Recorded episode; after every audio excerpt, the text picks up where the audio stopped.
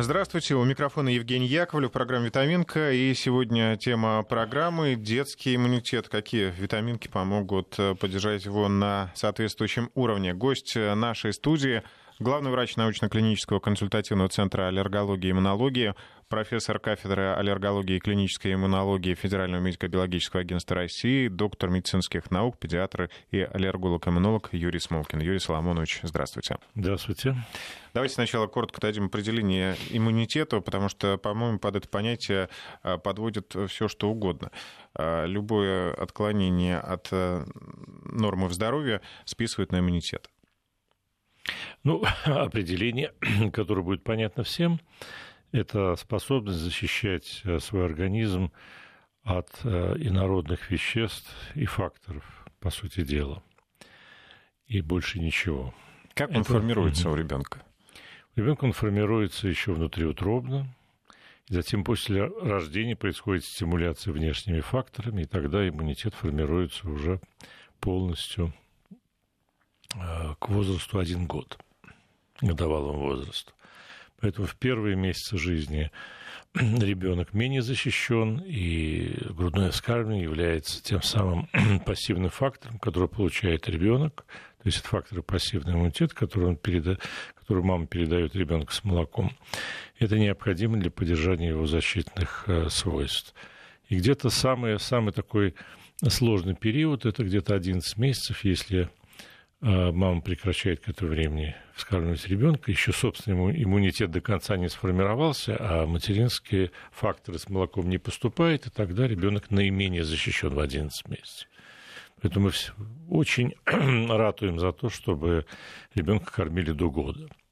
А вот после года, мода кормить ребенка после года... До двух, до трех лет бывает. Ну да, да, это уже мало целесообразно просто ссылаются на рекомендации ВОЗ, Всемирной организации здравоохранения, якобы э, каждый кормит как хочет, и чем дольше, тем лучше. Но ну, это совершенно не так, это неправильная интерпретация. На самом деле э, там написано совершенно другое, что нужно кормить согласно национальным географическим традициям, как и кормить ребенка затем другими продуктами, так сказать, после того, как введено уже обычное искусственное вскармливание. Но это не искусственное, это естественное, просто после грудного молока, после докорма, э, вскармливание. Если ребенок до года не получает молока, то говорят о том, что он находится на искусственном вскармливании. А после года, поскольку он не должен получать молока, то это уже обычная еда, уже называется естественным кормлением. Вот так вот.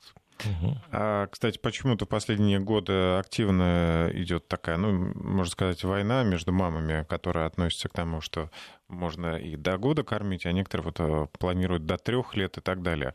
А, и способствует, мне кажется, этому различные форумы, появление интернет-форумов. Э, пока не было интернета, наверное, так ну, не понималось. Не была так остра эта тема. Вы знаете, есть разные интернет-форумы. Например, есть вот у нас есть э, наша дружественная, так сказать, наверное, я так надеюсь, организация, называется «Аллергомамочки». Да? Вот, очень грамотные, хорошие девочки, но они не занимаются самодеятельностью, они консультируются с ведущими экспертами и согласовывают с ними позиции, и таким образом помогают э, грамотному отношению к своим детям.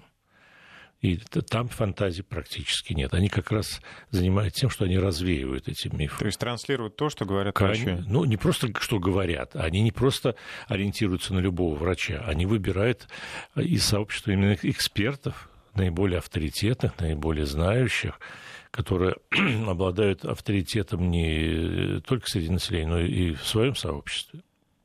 Поэтому у них самая последняя, самая новая, самая интересная, самая доказательная информация. И они ее уже экстраполируют э, на свое общество. Поэтому интернет-сообщества действительно разные бывают.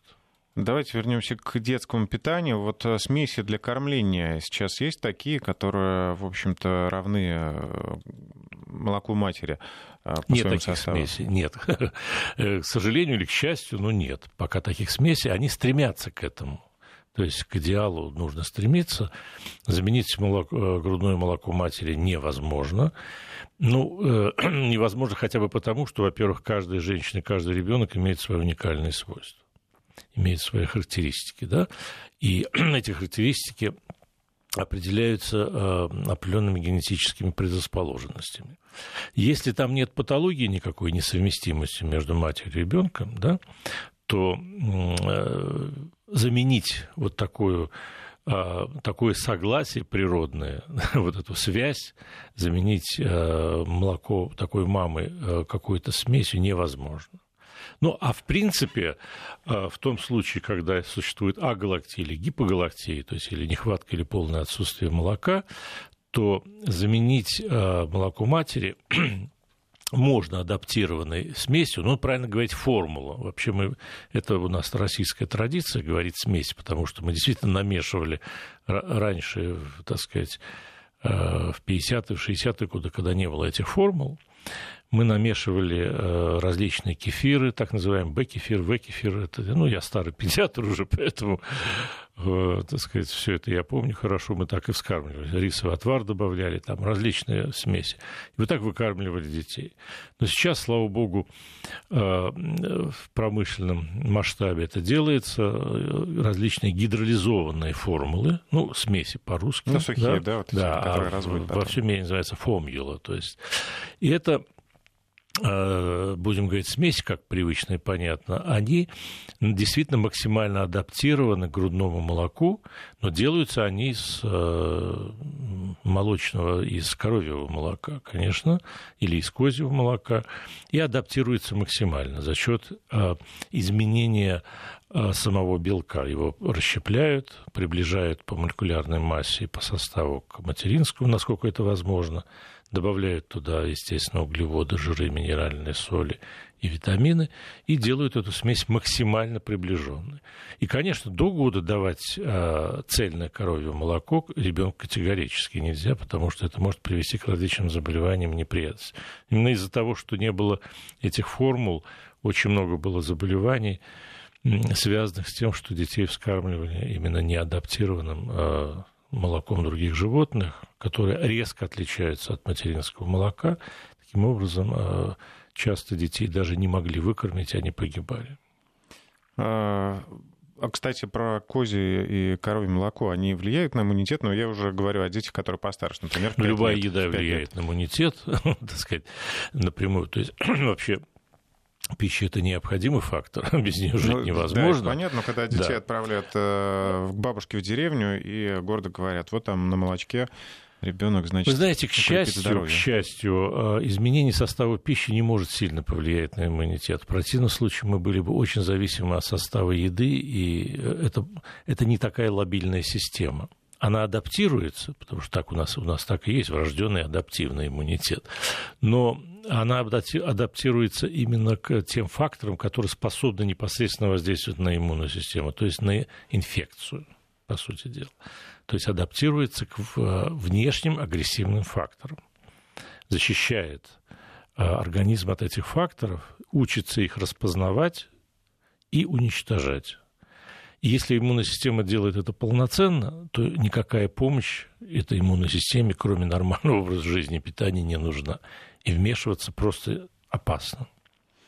А какие-то диеты специальные прописывают вообще детям? Диета не может повлиять на иммунный ответ. Ну, то есть... Э... Она может повредить, если в, этой, э, в пище существуют э, факторы, подавляющие иммун, иммунный ответ.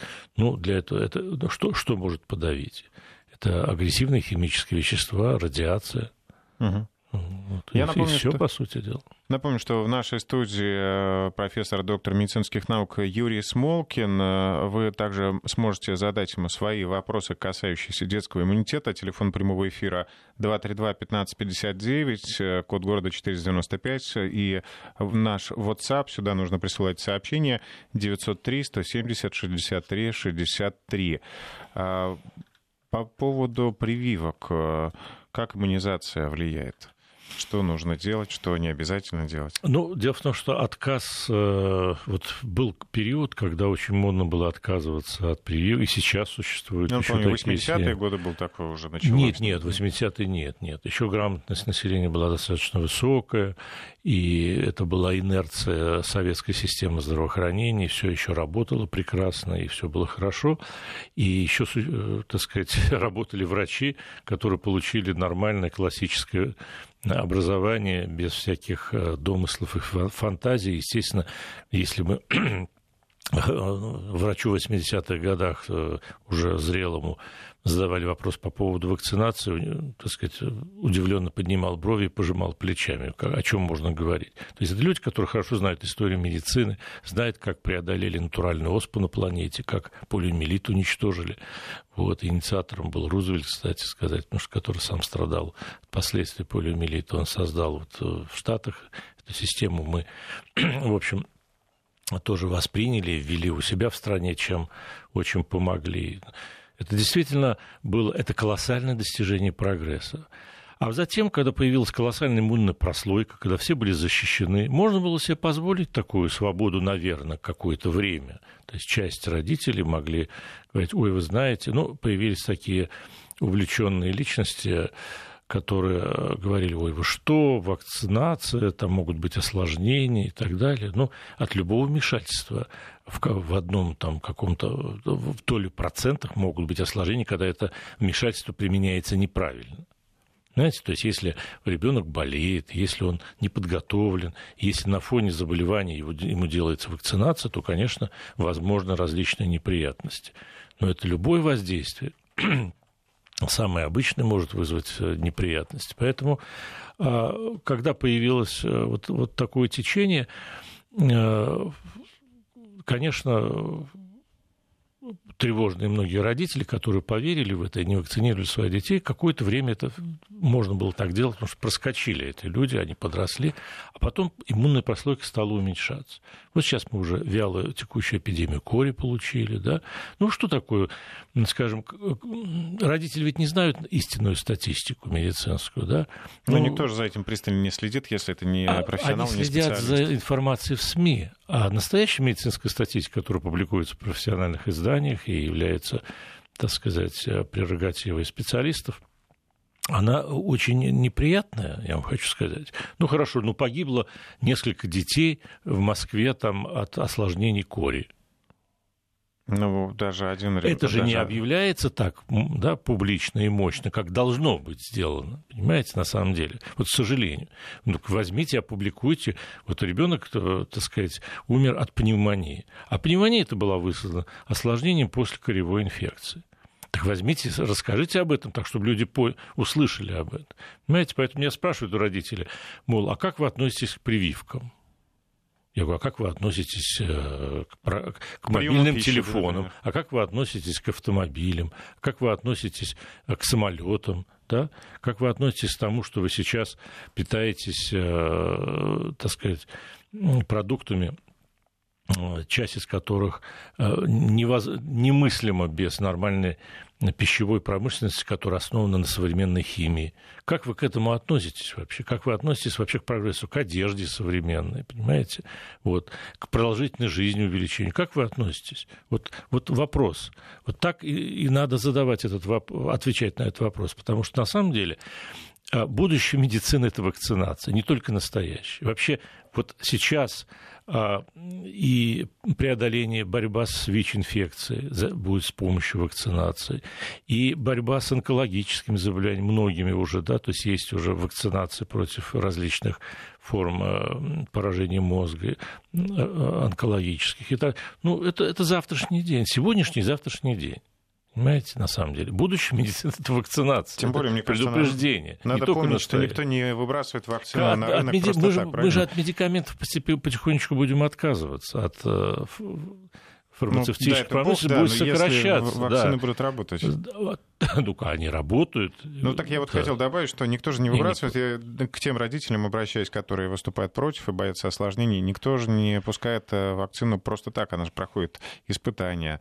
Э, на, ну, надо да, бояться, конечно. Надо бояться безграмотности, надо бояться непрофессионализма. В любом деле, не только в медицине, не только при вакцинации. Везде надо бояться. Понимаете? У нас есть э, слушатель, э, звонок от слушателя Тамара Анатольевна на связи. А, Тамара Анатольевна, здравствуйте. Здравствуйте. Уважаемый Юрий Соломонович, вы меня слышите, да? Да, да, слышу, конечно. Будьте любезны, меня очень волнует какой вопрос. Как-то я слушала председателя Ассоциации производителей молока, что ли, в России, что-то в этом духе.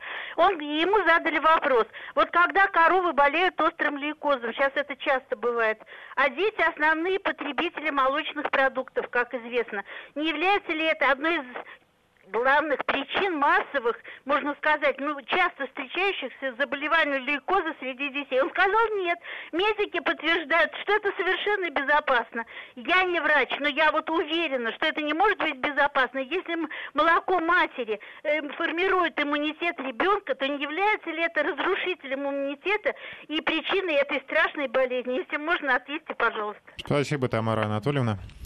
Да, Тамара Анатольевна, э, вы знаете, он вам правильно ответил.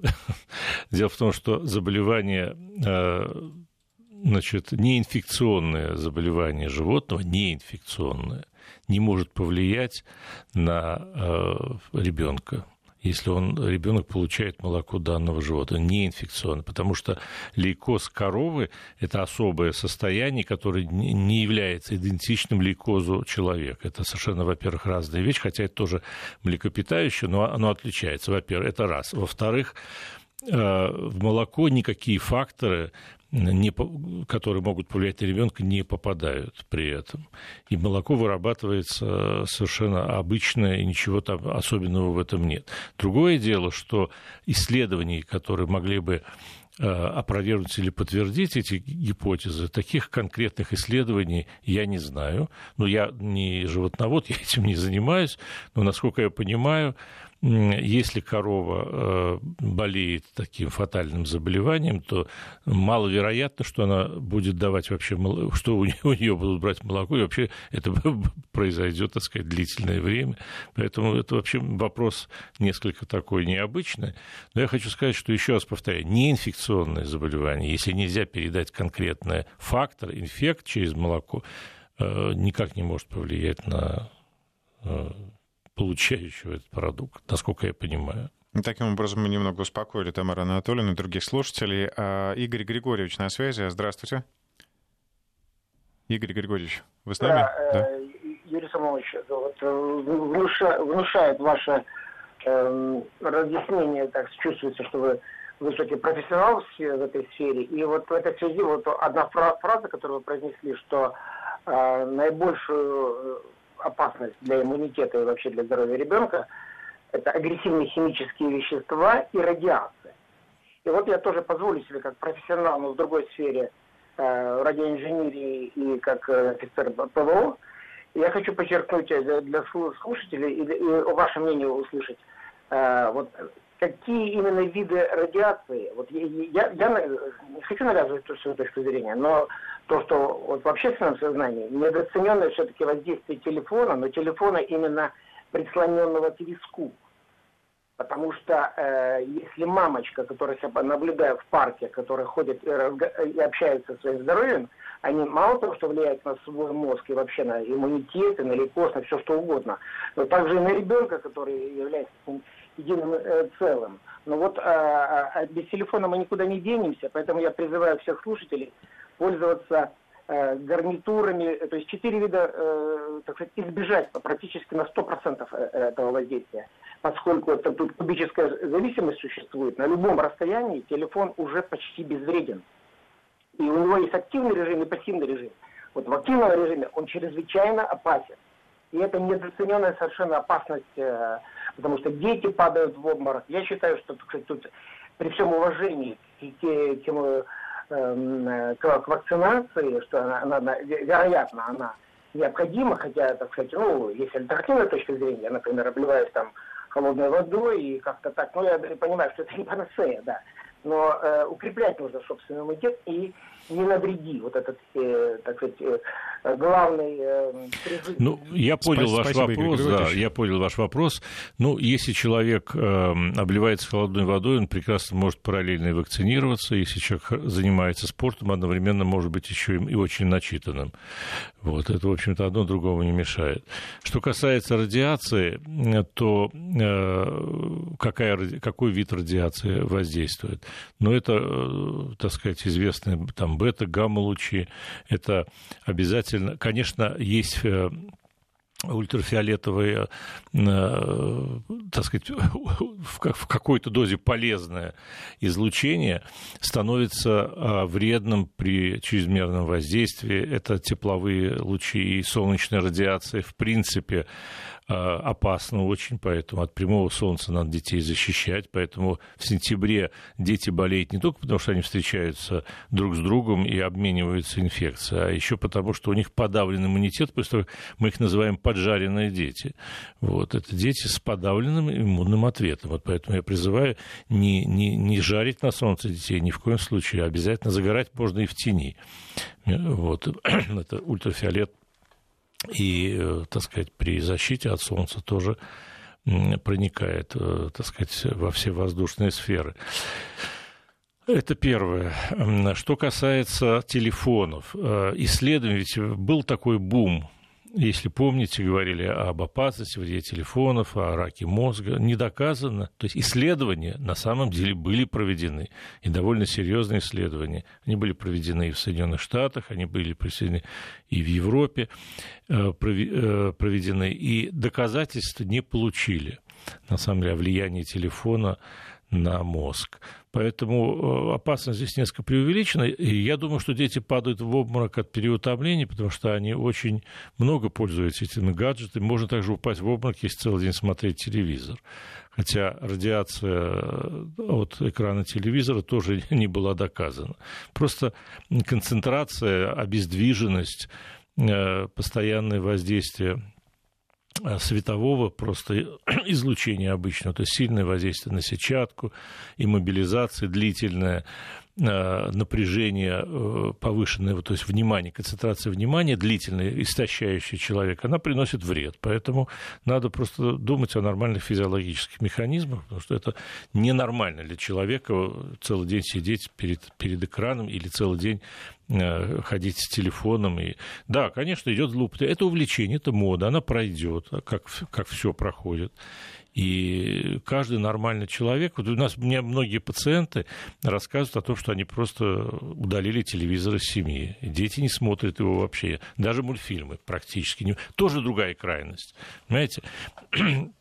Вчера я гулял со своим внуком, и когда мой товарищ, э, тоже гуляющий со своим сыном, услышал там э, имена черепашек-ниндзя и не понял, о чем они говорят, удивился и спросил, откуда вы знаете Микеланджело там, и так далее, этих черепашек. Я говорю, ну как же, почему? Потому что я со своим внуком иногда смотрю мультик.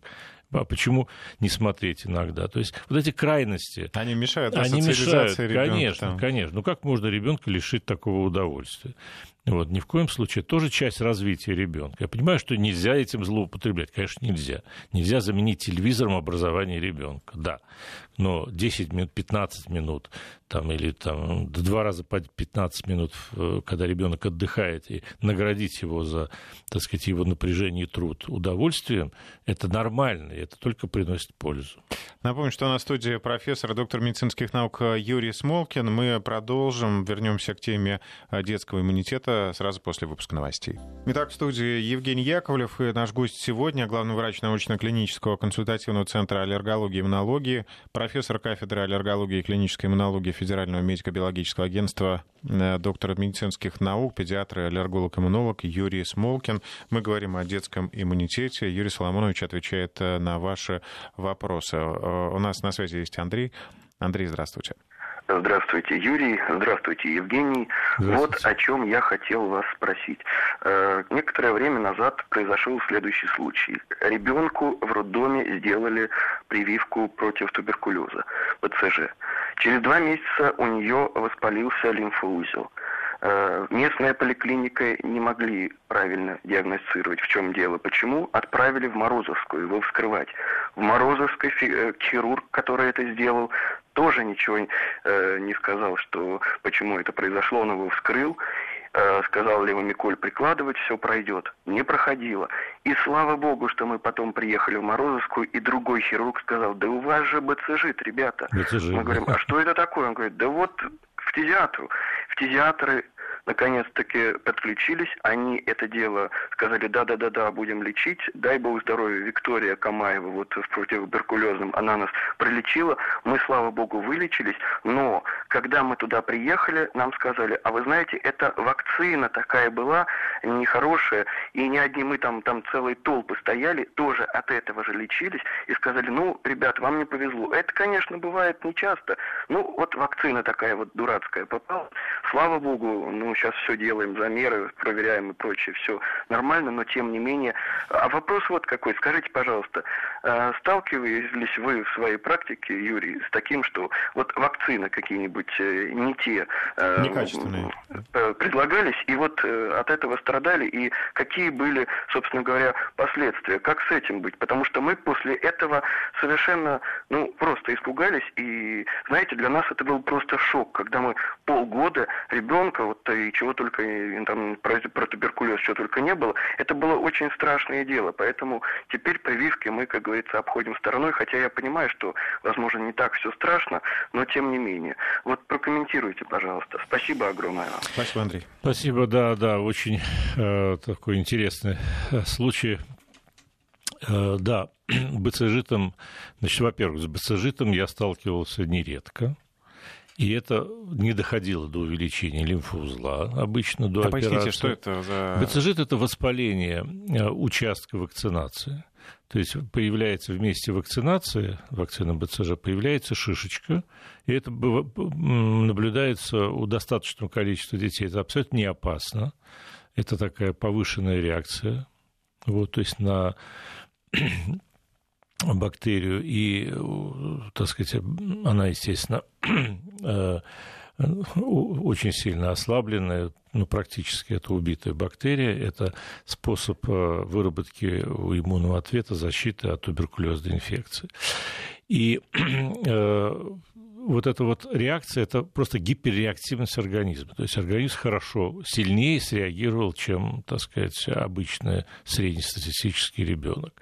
И появляется такое образование. И он может быть, если сильно э, эта реакция сильная, то тогда, так сказать, проводят противовоспалительное лечение. Там примочки местные проводят и в общем-то, это ничего, ничего а особенного. А вот в случае ребенка Андрея что произошло? Да, значит, смотрите, здесь э, речь идет о том, что у ребенка был, э, так сказать, определенный э, определенная такая настроенность, очень мощная гиперреактивность. Это говорит о том, что, возможно, э, в семье э, имелась инфицированность туберкулезом. Вот о чем это говорит. Это у родителей. Конечно. То есть в семье, возможно, была инфекция вялотекущая. То есть ну, инфиция, не инфекция, не вялотекущая, а именно инфицированность. Я, я просто пытаюсь говорить э, популярно, чтобы не было ошибок, все-таки надо строже говорить. Эта инфицированность, она, в общем-то, не, не является болезнью. Носительство, по сути дела. То есть, и э, поэтому ребенок среагировал так мощно.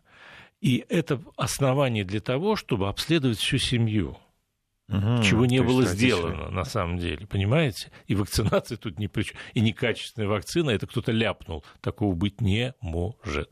Вакцина верифицируется, проверяется, тестируется миллионы раз. Это во-первых. Во-вторых, само производство вакцин, оно строже, чем что бы то ни было. Понимаете, там настолько э, жесткий высокий контроль, это настолько высокотехнологичное современное производство, это, пожалуй, то единственное, что вот э, не было нарушено с советских времен, это вот индустрия, она очень жестко контролировала всегда, она почти к ней также относились, как к производству, ну, я не знаю, с чем сравнить, с производством химического оружия, наверное, то есть строгость, я имею в виду, да, контроль. Вот. Но это действительно очень потому что в серии некачественных вакцин, но она бракуется там, если что-то... Это, это, это ЧП, серьезный ЧП, который бы разбирали на уровне правительства. Но, но невозможно это. Поэтому, скорее всего, нужно проверить. Это... Почему вообще делают БЦЖ? Вы знаете, в Соединенных Штатах не делают детям БЦЖ после рождения. Знаете почему? Почему? Потому что не было такого количества заключенных, не было такого количества туберкулеза, у нас есть... в стране просто это проблема. Историческое поэтому, наследие. Историческое, конечно, мы поэтому вынуждены были это делать, чтобы защитить население детей от туберкулезной инфекции. Понимаете? Каждая амнистия, извините уже за, за так сказать, такие подробности, сопровождается огромным выбросом э, тубинфекции в население. И в наши дни тоже. Ну, а что, нет? Ну, сейчас лучше условия содержания, насколько я слышу заключенных, но все равно тут никуда не исчез туберкулез. Он как был, так пока и есть. И, ну вот, пока это не преодолено, поэтому и БЦЖ пока не отменено. Поэтому, конечно, я понимаю этого родителя, я, да, но он не медик, ему надо просто, им надо просто почитать и хорошо вникнуть, изучить этот вопрос, для того, чтобы не подвергать в дальнейшем ребенку риску ну, заболевания другими уже, опасными заболеваниями. Даже сейчас а? уже все равно проверить себя, да, нужно? Да, надо все равно, семью надо обследовать в любом случае надо обследовать и смотреть, есть ли носительство в семье. Потому что это не случайно. Такая гиперреактивность возникает в том случае, если ребенок мог быть уже э, носителем. Понимаете? Несколько сообщений с WhatsApp. Наконец-то я слышу здравые мысли о вакцинации, без всяких «ну» и, может быть, большое спасибо, пишет слушательница. Не подписалась Татьяна, пишет, аргументы против прививок от гриппа и других как-то слабоваты и нерешительно. Неужели нельзя а, решительно сказать, что родители, не делающие прививки, преступники, а, что осложнение от прививки от гриппа было всего 4 случая на несколько миллионов привитых, смерти от гриппа за один сезон неизвестно, но намного больше. Ну, совершенно верно, но я бы так жестко бы все-таки не занимал бы такую жесткую позицию, потому что, понимаете, есть, конечно, такая, такое мнение. Я тоже вот иногда, знаете, вот э, когда устаешь уже вот от таких э, воинствующей безграмотности, то, конечно, я бы, скажем, если бы э, был чиновником здравоохранения, чего я, в общем-то, избежал в своей жизни, то, наверное, в этом плане я был бы строже. Потому что я считаю так, что если человек отказывается от профилактики, да, отказывается от вакцинации, то в случае заболевания этой инфекции он обязан, а, ну, как бы, я бы как-то предусмотрел уменьшение его прав на страховку медицинскую. Вот угу. как-то так. Да? То есть он должен лечить тогда это за свой счет. То есть он отказался от профилактики, да, который, в общем-то, делается за счет государства у детей, правильно? И тогда, извините, ну, тогда уж лечитесь сами, если вы заболели. Ну, так мы можем сказать, да, про взрослого, да, но про ну, ребенка да, тут, тоже. конечно, не скажешь. Ну, наверное, как-то это надо, как-то это надо все таки со временем... Не оплачивать э, родителям да. больничный. Вы такого мнения, ради бога, пожалуйста, да, то есть за свой счет. Вот и все. Хотя бы так. Понимаете, чтобы человек понимал, что он несет. Ну, мы возлагаем ответственность всегда на всех вокруг, кроме себя. Ну, попробовать. Я понимаю, что человек не может быть компетентен во всех областях, он должен, э, этим должны заниматься врачи, и просто нужно верить. Да? Вот а нигилизм по отношению к э, медицине и к врачам из-за того, что встречаются врачи не совсем соответствующие, да, скажем, уровню знаний, это, это наверное, ну, обычное совершенно явление. Вот. Хотя э, за рубежом там есть такое положение. То есть, если ты. Там же не спрашивают. То есть, ты пришел, да, положено, тебя вакцинируют. И, и ты не можешь отказаться. Отказался, до свидания. Понимаете, никто, э, так сказать, вплоть до, вплоть до лишения э, страховки. Вплоть до лишения страховки. То есть, там. Повышенная социальная ответственность. Повышенная такая, социальная да? ответственность, да. Я вам больше скажу. В Австралии исследование проходило, в котором участвовал один из наших докторов из Самары, там полгода. Исследование о гиперчувствительности к яйцу, аллергии на яйцо. Причем э, детей, детям проводили провокационные тесты, давали яйцо и смотрели, будет ли тяжелая реакция жизнеугрожающая или нет. Вы представляете? И родители, дети, которые страдали аллергией к яйцу, позволили проводить эти исследования на детях. для того, чтобы помочь всем детям в мире да, преодолеть эту проблему и решить ее правильно. Ну, я думаю, в России мало вот, ли кто, мало кто знаете, из, из родителей я согласился бы. Не, да, я бы тоже. Я бы, я бы не... Ну, вот это, я не знаю, насколько это нужно Э, так переживать за всех детей в мире, чтобы позволить своему ребенку провести провокационный тест с яйцом, если э, родители знают, что... Но они верили врачам, что они, так сказать, окажут быстро помощь, если что, и спасут. Но вот это исследование было проведено ну, надеюсь, согласие что, родителей. Надеюсь, что обошлось без серьезных последствий, да, но хочу сказать, сказать спасибо этим родителям. Родители, я хочу просто спросить, это пример высокой... Ну, это такая крайность, которая, наверное, излишне, да, это крайность. Я бы, я бы, я говорю, что я бы не стал своему внуку или ребенку своему проводить это, но, может быть, если я находился в той атмосфере, в том обществе, может быть, это было бы... Ну, кстати, общество, конечно, влияет да, на да, принятие конечно, таких может решений. быть, я бы... Ирик так, у нас на связи, давайте поговорим с ним. Здравствуйте. Здравствуйте. А, вопрос такой. Э, Ребенку 9 месяцев, э, примерно с пятого месяца жизни на, на искусственное вскармливание. А, и с пятого месяца у него рецидивирующий стоматит, периодические высыпания. А, и мы сдавали анализы вот на, на иммуноглобулины. Нам иммуноглобулины А и G, а, динамика посмотрели этих иммуноглобулинов, там снижение идет. И нам предварительно назначили диагноз врожденный иммунодефицит. Вот хотели спросить, насколько это ну, правильный ли это э, диагноз и какие-то, может, анализы можно сдать, чтобы его подтвердить или опровергнуть. Спасибо, Эрик. Да, вы знаете, ну вот так консультировать заочно очень сложно, потому что надо посмотреть, во-первых, насколько это было снижение, так сказать, какие уровни. Если G э, нулевой, это дефицит, врожденный иммунодефицит, да. Если G все-таки есть антитела, и они незначительно ниже нормы, это, во-первых, надо пересдавать и перепроверять, насколько это достоверно, потому что снижение IgA, да, или иммуноглобулинов А, это довольно распространенное явление, особенно у лиц, страдающих аллергическими заболеваниями или предрасположенными к ним. То есть снижение А – это просто снижение секреторной защиты, и а, это может наблюдаться, это не является врожденным иммунодефицитом. О врожденном иммунодефиците мы говорим при нулевых значениях иммуноглобулинов, во-первых. Во-вторых, их очень много, этих врожденных иммунодефицитов. Есть э, э, общевариабельный иммунодефицит, есть болезнь Брутона, когда вообще отсутствует иммуноглобулин, это известно, когда ребенок жил под колпаком, есть и другие заболевания.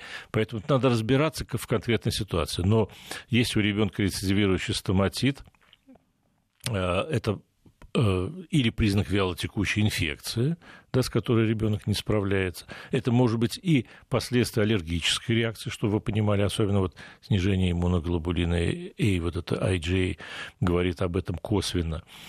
А G э, относительно снижения вполне возможно, и это говорит о функциональной недостаточности иммунного ответа. Надо разбираться в конкретном, в данном конкретном случае.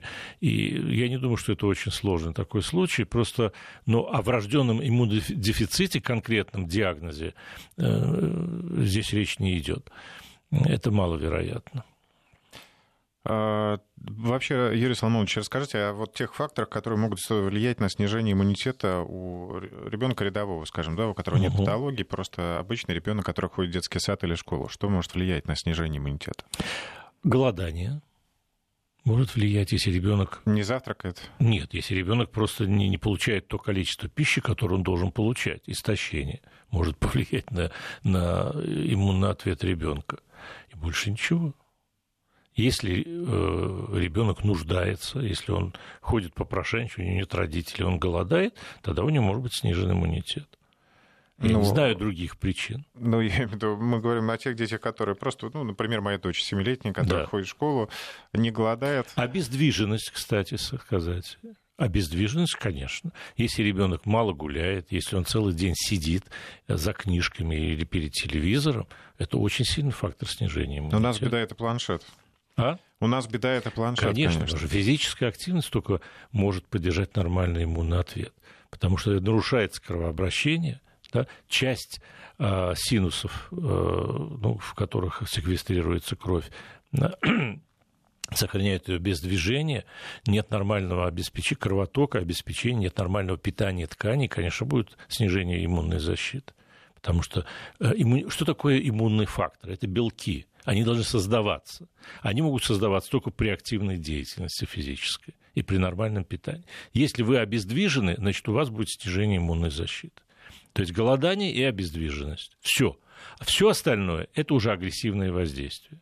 Понимаете? Если ребенка отравили ртутью, да, не дай бог, если мышьяком там какое-то количество попало каким-то образом, понимаете, или тяжелые металлы, это может быть, да, или если это ребенок находится, э, там, скажем, в каком-то экологически неблагоприятном окружении, и там постоянно огромные, ну, там, я не знаю, возле какого-то гаража живет, где постоянно там зимой разогревают машины, там идут выхлопы, если там евро-1 или евро-2, а не евро-5, да, допустим, и ребенок постоянно дышит, вдыхает э, пары бензина или выхлопных газов, тогда это, конечно, будет влиять на ребенка, понимаете? Ну, а, ну, кстати, дети, проживающие в регионах, где находятся какие-то вредные производства, вот они в зоне риска, получается?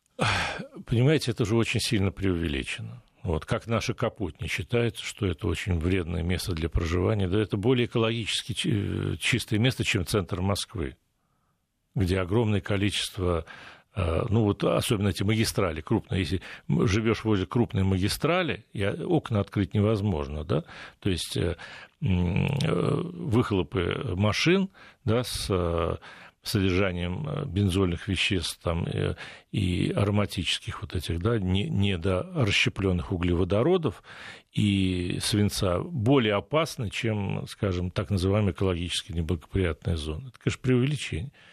Ну, вообще, мегаполис – это не очень хорошее место для жизни людей, вот если говорить в экологическом Поэтому надо бороться за экологию, надо бороться... Знаете, у нас вот э, сказали, что нельзя там евро вводить, э, там евро повышать вот эти, да? Ну да, ограничения. Да, класс, потому что, экологический класс да, машин. потому что мы обидим там бедную часть населения, и, так сказать, и они не смогут иметь свои машины. Понимаете? То есть для того, чтобы люди передвигались на, эти, на таратайках, да, которые отравляют воздух, да, значит, все остальные должны с этим считаться. И, ну так возьмите, сделайте государственную программу и поменяйте с доплатой. Да, то есть, чтобы человек не доплачивал, поменяйте ему на экологически более достойную машину. Вот так решите вопрос, а не за счет здоровья населения. Понимаете? Вот это государственный подход такой системный. А, да. Вера Михайловна на, на связи. Здравствуйте.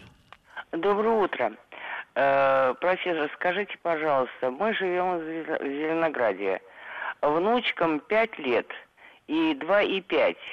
Э, в нашем Зеленограде слишком много электроники, и в газетах даже не, э, не освещают эм, состоянием воздуха в Зеленограде. Никогда.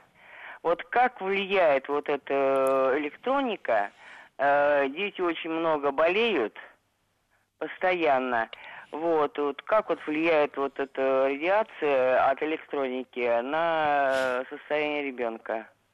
Спасибо, но насколько я образован в области физики, ну, это, конечно, наверное, не более, чем все остальные не физики, а, электроника не имеет никакого отношения к радиации. И хотя, на самом деле, я до института закончил училище и являюсь наладчиком полупроводникового производства второго разряда. Вот. А я, конечно, не работал ни, ни дня в этой области, но, во всяком случае, что такое проводник-полупроводник, ну, да, я хорошо знаю. Да, да. Вот, и, так сказать, и современная электроника, она, конечно, далеко ушла от этих понятий, но э, если не, та, радиация тут абсолютно ни при чем.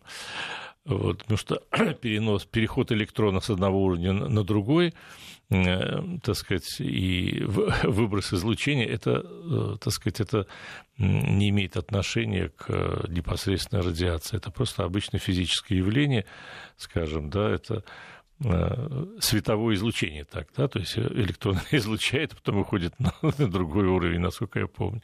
Но нет, здесь, э, ну это я так просто фантазирую, шучу, но на самом деле я хочу сказать, что в Зеленограде электроника существует очень давно, и Зеленоград вообще стал Москвой, и вы живете в Москве благодаря тому, что там есть электроника. Вот. Это, на самом деле, это Подмосковье, и экология там уже намного точно лучше, чем э, в Москве самой.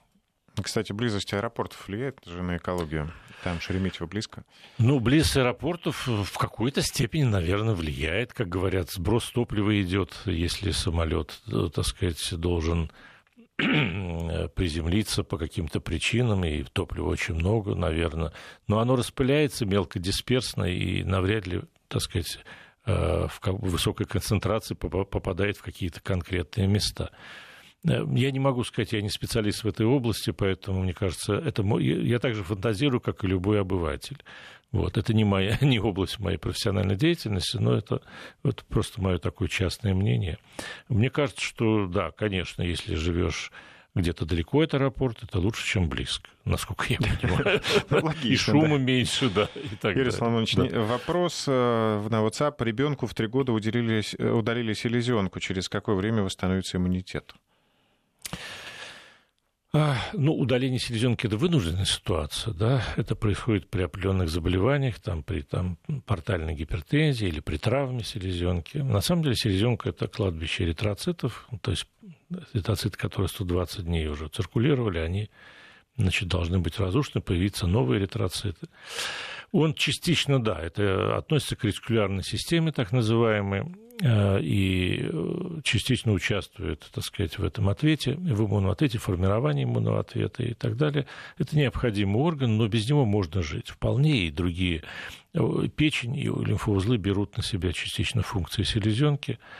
Вот, поэтому на самом деле тревожиться особо не надо. Сильного изменения иммунного ответа Э, так сказать, здесь не происходит. Опыт удаления селедки очень давнишний, большой. Вот, поэтому я не думаю, что это должно вызывать особую тревогу. Я сожалею, что подходит к концу наше время. Мне кажется, еще пару часов точно можно было беседовать и отвечать на звонки и вопросы слушателей. Я напомню, что в нашей студии сегодня был главный врач научно-клинического консультативного центра аллергологии и иммунологии, профессор кафедры аллергологии и клинической иммунологии Федерального медико-биологического агентства, доктор медицинских наук, педиатр, аллерголог-иммунолог Юрий Смолкин. Юрий Соломонович, спасибо вам огромное. Приходите к нам еще. Спасибо. Всем здоровья.